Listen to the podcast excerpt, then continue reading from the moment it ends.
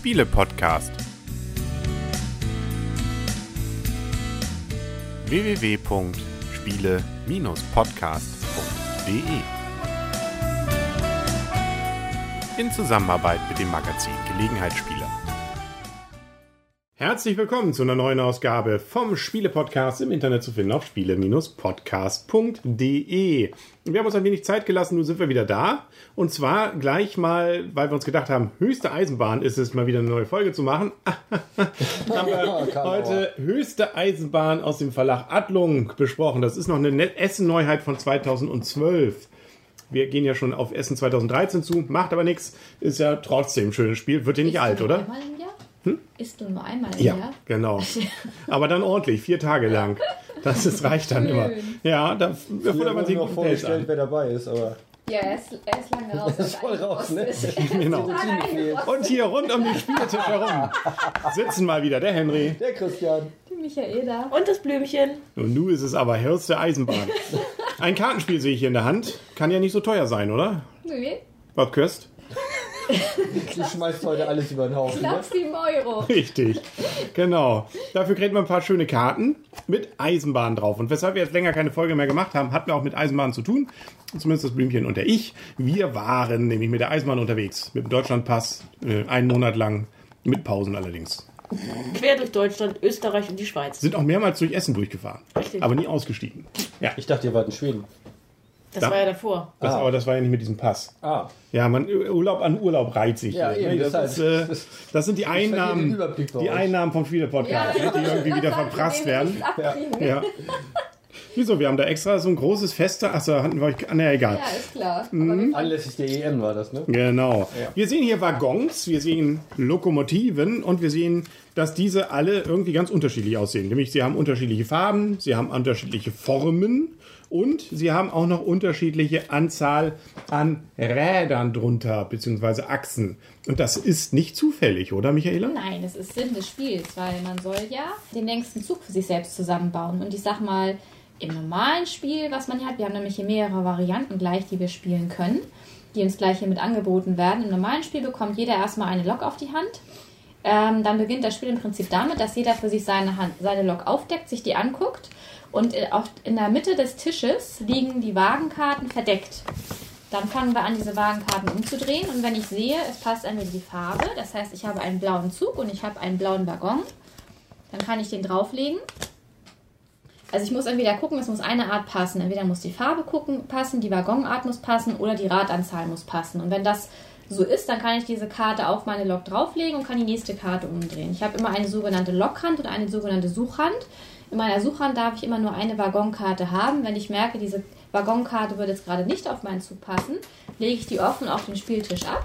Und alle anderen Mitspieler könnten sich diesen Waggon, wenn er dann auf ihren Zug passen würde, drauflegen. Ja, und dann geht das Spiel so lange, bis einer keine Karten mehr finden kann, die auf seine Lok passen.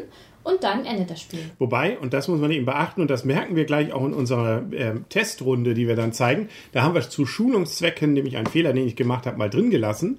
Nämlich, dass äh, man nicht immer nur auf die Lok gucken muss. Die Lok ist nur beim erst, der ersten Karte wichtig.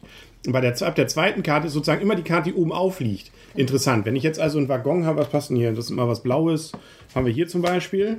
Und jetzt äh, ist sozusagen die Lok völlig egal, sondern jetzt ist die, äh, dieser Waggon das Interessante. Da muss ich gucken, Farbe, Form und oder eben Anzahl der Achsen. Und so baut sich das immer mehr auf. Die Lok ist also nur beim ersten Mal ganz spannend. Genau, und gewonnen hat halt der Spieler am Ende, der seinen längsten Zug, also am meisten Karten letztendlich dann auf der Hand gesammelt hat. Genau. So einfach ist das. Können wir noch mal ganz kurz zu den Rahmendaten was sagen.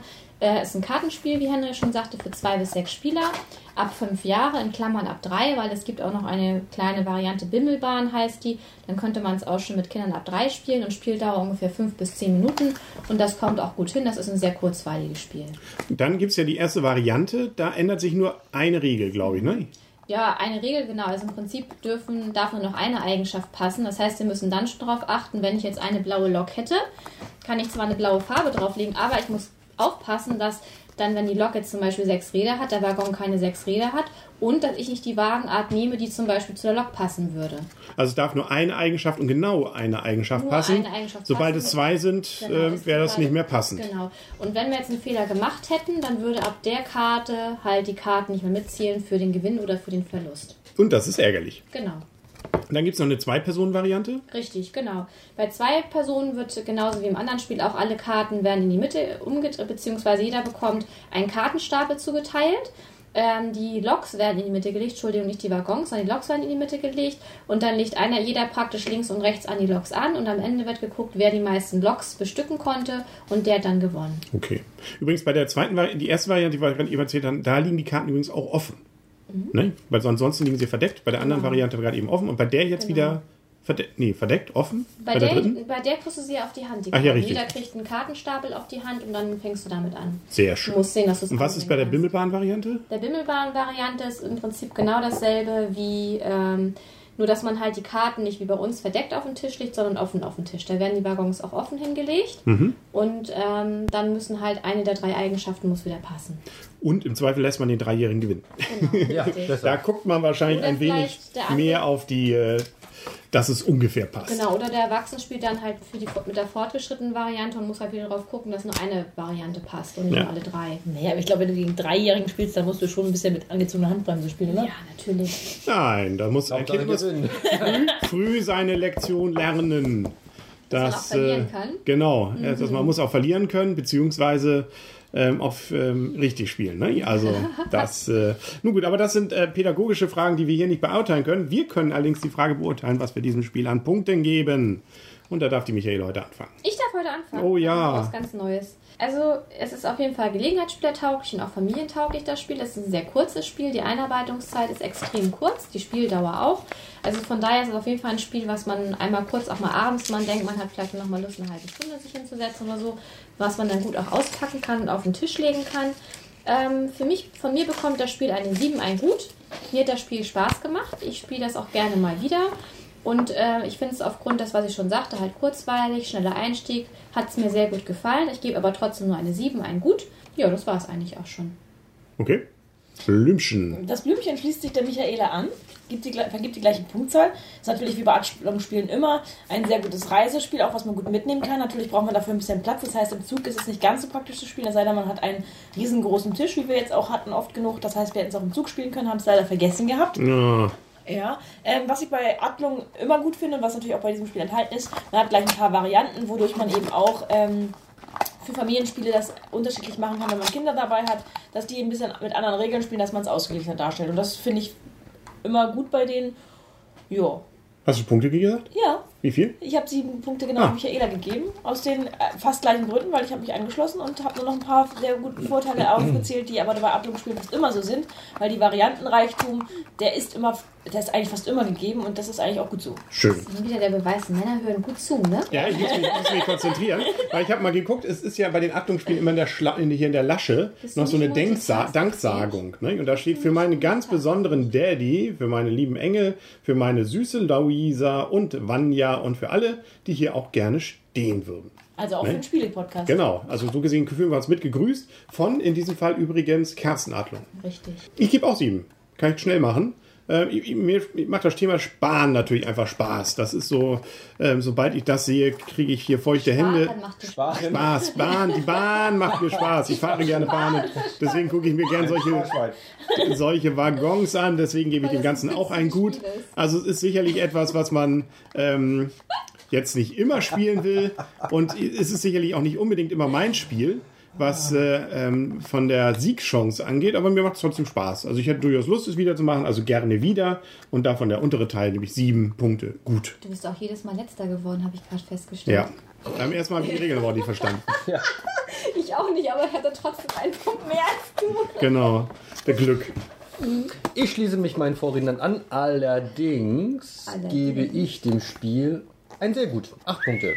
Das liegt mir unglaublich gut, diese Art von Spiel, diese Hektik, wenn man da steht und versucht, die richtige Karte zu finden. Äh, teilweise sich zwei Leute um eine Karte zanken, die bei beiden passt. Das ist äh, herrlich. Ich liebe sowas.